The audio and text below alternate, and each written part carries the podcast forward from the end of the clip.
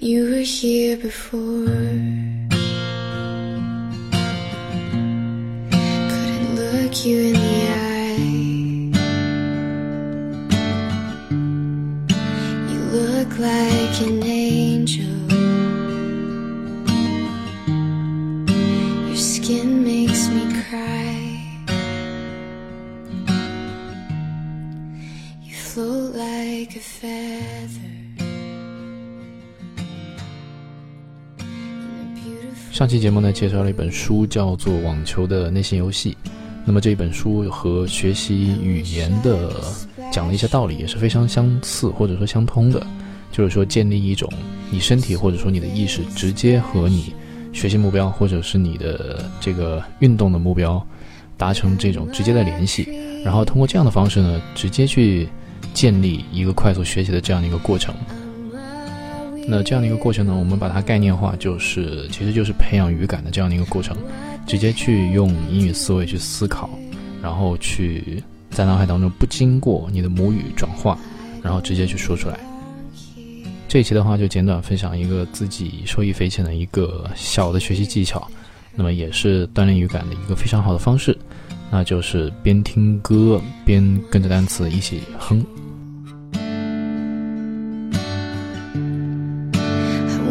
to shake by.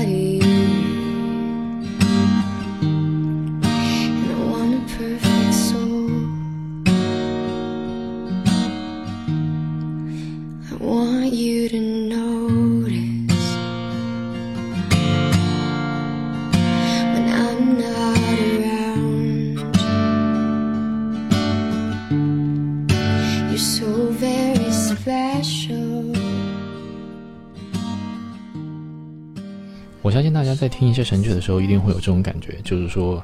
你听多了，听多了，大街小巷到处都在放，然后呢，这个时候你可能不知道歌词，但是不知道歌词的时候呢，你也可以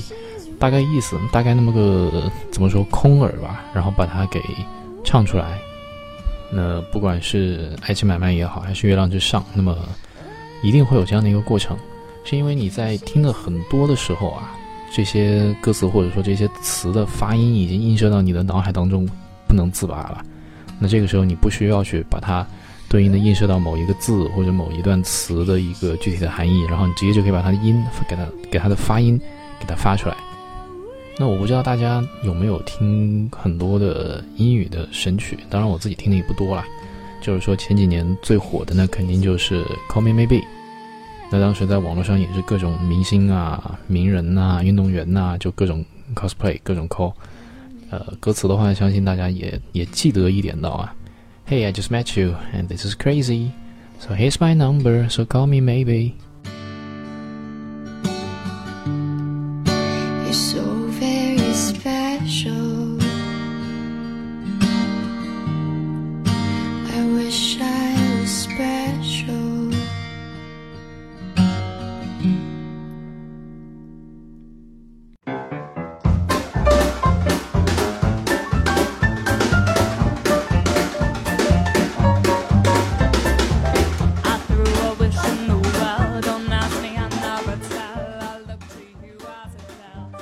我自己唱的不是非常好，但是这样的一个调调和这个大概的词、大大概的发音，我相信也能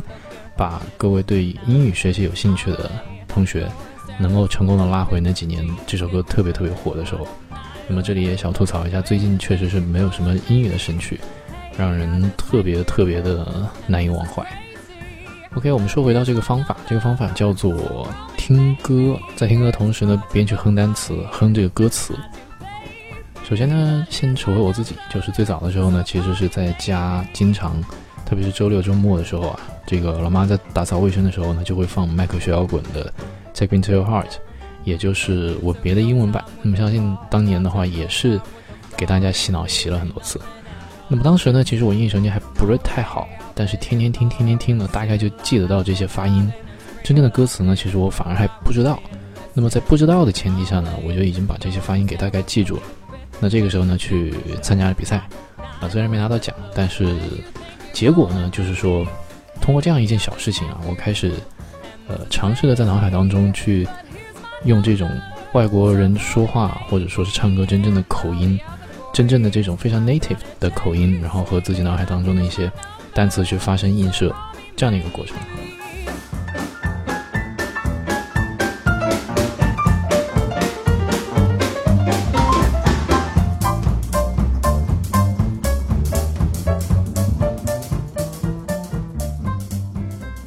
这样的一个过程和我们平时先看到音标，先看到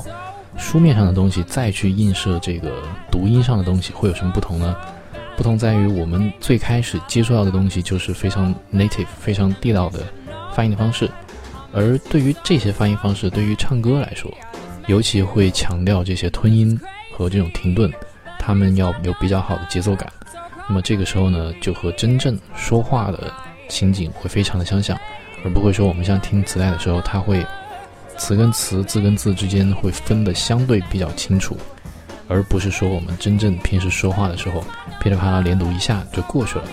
甚至说是有时候呃这个介词啊是不是介词？An 就是 a n n 后面呢，比方说有一个 apple，an apple，然后我们想到的连读可能是 an apple，an apple，但是呢，真正在连读的时候呢，它也会把这个 a n 的 n 给它。放到这个 apple 前面变成 an apple，那么这个就是在唱歌的时候你可以听到，但是你在通过课文这种正统的方式去学是学不到的。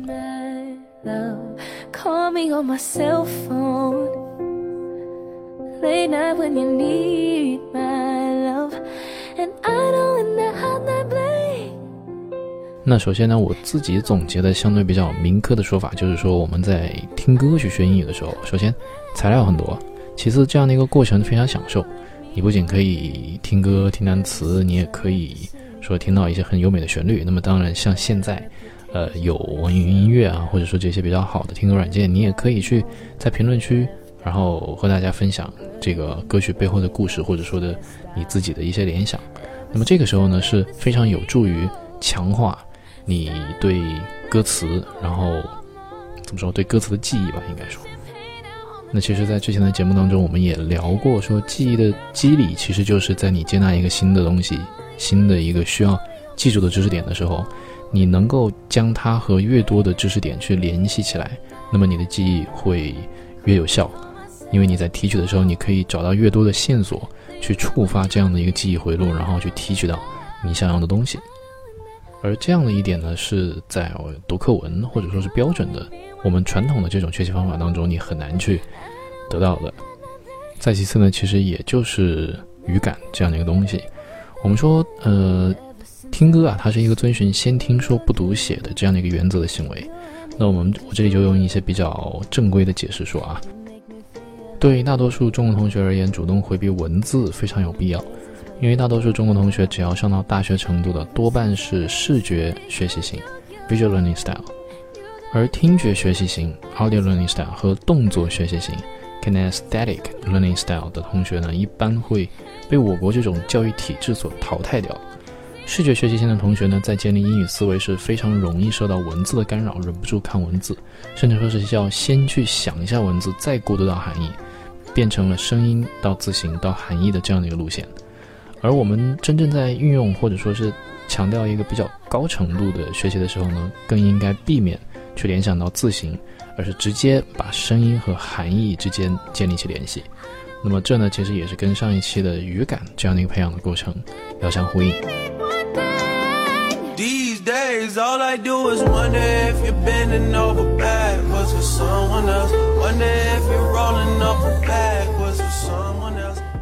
我们可以再回过头去看看刚刚说的几种学习型学习方式，就是说视觉学习型、听觉学习型和动作学习型。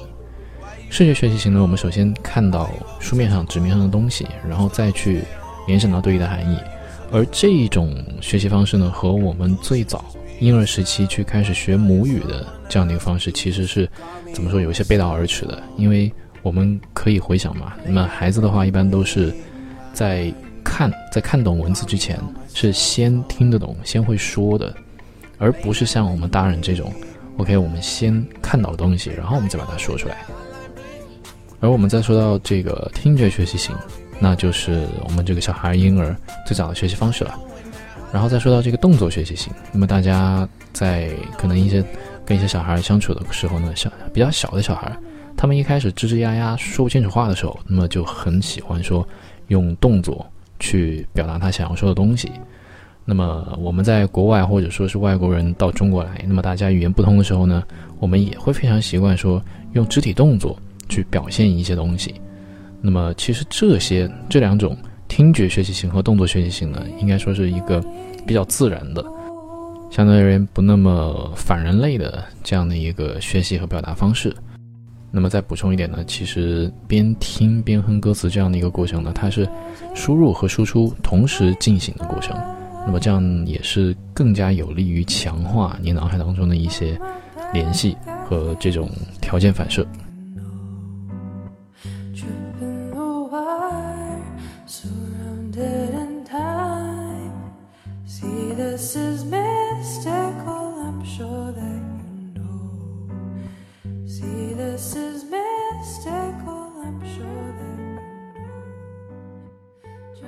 OK，这就是今天的内容，边听歌边哼歌词，这也是我最早自己学习英语的这样的一个个人的经验，非常有用的一个经验，推荐给大家。那么说到听歌，大家如果有兴趣的话，